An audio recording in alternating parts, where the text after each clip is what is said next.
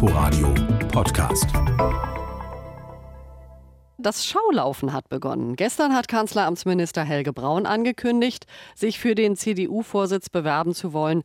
Heute hat Außenpolitiker Norbert Röttgen gesagt, ich möchte auch.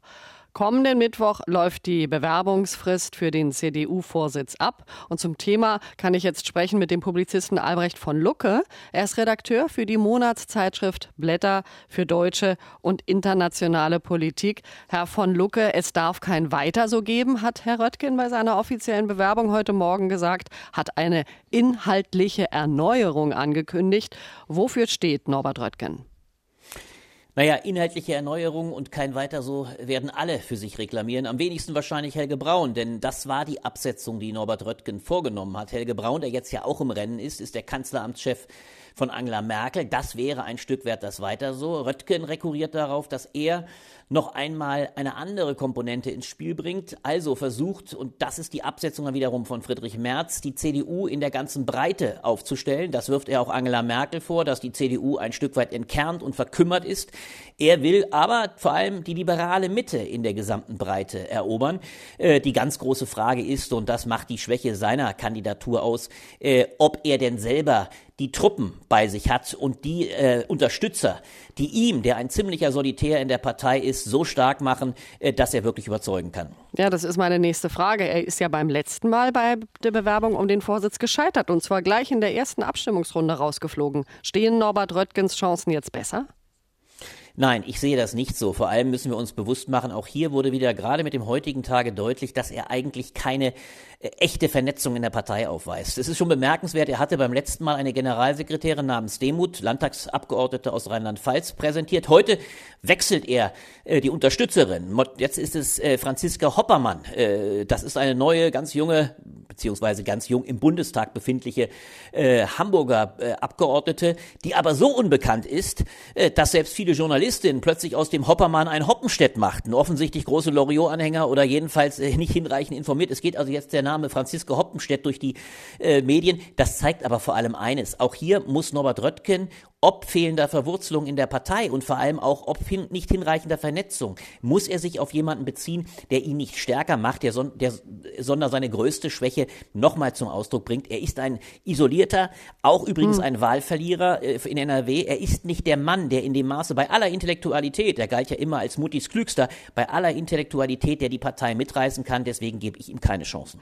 Und was spricht für Helge Braun? Sie haben ja schon gesagt, er ist ja eigentlich eher ein Vertreter von weiter so als Kanzler Wirtschaftsminister eng an der Seite von Angela Merkel. Er ist nicht aus Nordrhein-Westfalen, sondern aus Hessen. Und was ist noch bemerkenswert? Ja, es ist bemerkenswert, dass er überhaupt kandidiert, um es mal ganz ironisch zu sagen. Und er kandidiert übrigens auch unter denkbar schlechten Voraussetzungen. Er hat offensichtlich den Landesverband Hessen regelrecht überrumpelt. Volker Bouffier, der Ministerpräsident, eigentlich noch der starke Mann, allerdings schwer krank und auch quasi auf seiner letzten Runde in Hessen. Er war überrascht, dass der Kreisverband Gießen, der äh, Herrn Braun heute Abend offiziell nominieren wird, dass der nach vorne geprescht ist. Und warum? Weil Helge Braun natürlich letztlich tatsächlich nicht für ein Weiter so steht. Man muss sich bewusst machen, das ist schon ein bemerkenswerter bemerkenswerter Überraschungskuh, sage ich. Helge Braun ist ein Mann, der ist zwar schon 20 Jahre im Bundestag, aber wirklich in Erscheinung getreten ist er erst vor vier Jahren. Dann wurde er überraschend Kanzleramtsminister von Angela Merkel, Nachfolger von Herrn Altmaier. Das heißt, er war dann der Mann an ihrer Seite, aber er ist eigentlich als ein sehr kluger Mediziner durchaus aufgefallen, aber eher ein Mann der Verwaltung. Alles andere als ein leidenschaftlicher äh, Politiker, äh, ein Mann der leisen Töne, dass man sich so fast gar nicht vorstellen kann, dass er eine Partei wie die CDU mitreißen leisten kann. Und was eben noch hinzukommt, er ist natürlich der Mann, der zuallererst als der Friedrich Merz Verhinderer erscheinen wird. Er ist quasi die Fortsetzung von Angela Merkel. Deswegen glaube ich, dass er, und das ist die eigentliche Ironie der Geschichte, die Chancen von Friedrich Merz noch mal größer machen wird. Und, äh, und zwar warum? Nämlich, äh, was ist mit Friedrich Merz? Der schweigt. Warum? Ja, das hat, er sehr, das hat er sehr klug gemacht, weil Friedrich Merz mehrfach erlebt hat, dass er, wenn er sofort seinen Finger gehoben hat, eher Aversionen gezeitigt hat. Friedrich Merz ist natürlich einerseits der große Politiker, Polarisierer. Es gibt viele in der Partei, die große Angst haben, dass er, der ja der Erzgegner, ich will nicht sagen Feind, aber doch zumindest Erzgegner von Angela Merkel ist, dass er versuchen wird, die Partei auf anderen Kurs zu bringen. Aber er ist natürlich nach wie vor die große Hoffnung Weiterteiler der Basis. Und gerade ein Helge Braun, der ja klassischerweise noch einmal das Merkel-Establishment verkörpert, wird diese Basis umso mehr für Merz einnehmen. Und Merz hat diesmal sehr klug agiert. Er hat gewartet.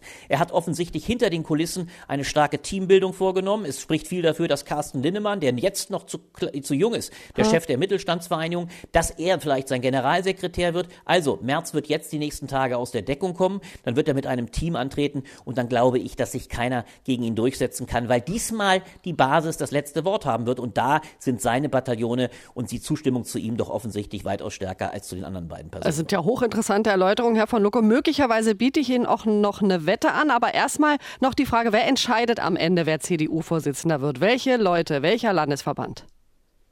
Naja, das entscheidet nicht ein Landesverband als solcher, das entscheidet zunächst einmal die gesamte Basis. Es gibt ja eine Partei, eine Mitgliederabstimmung.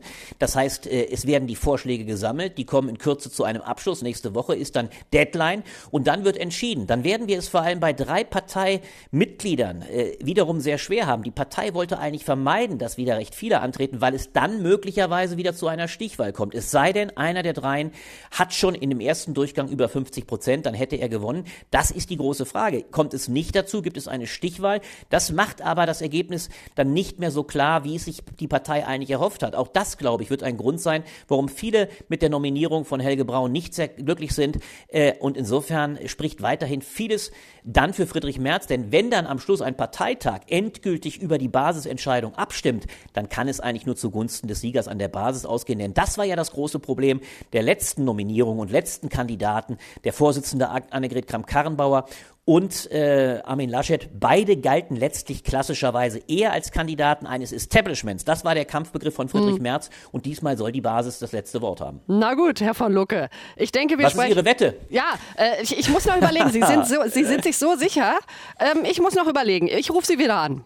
Ich freue mich. Bis bald. Bis Tschüss. bald. Tschüss, Herr von Lucke. Tschüss. Albrecht von Lucke war das Redakteur für die Monatszeitschrift Blätter für deutsche und internationale Politik. Wir haben gesprochen über die Bewerber für den CDU-Vorsitz, also von Helge Braun. Da wissen wir, dass er es heute äh, offiziell ankündigen wird. Und der Außenpolitiker Norbert Röttgen, der hat es heute offiziell gesagt. Ich will CDU-Chef werden.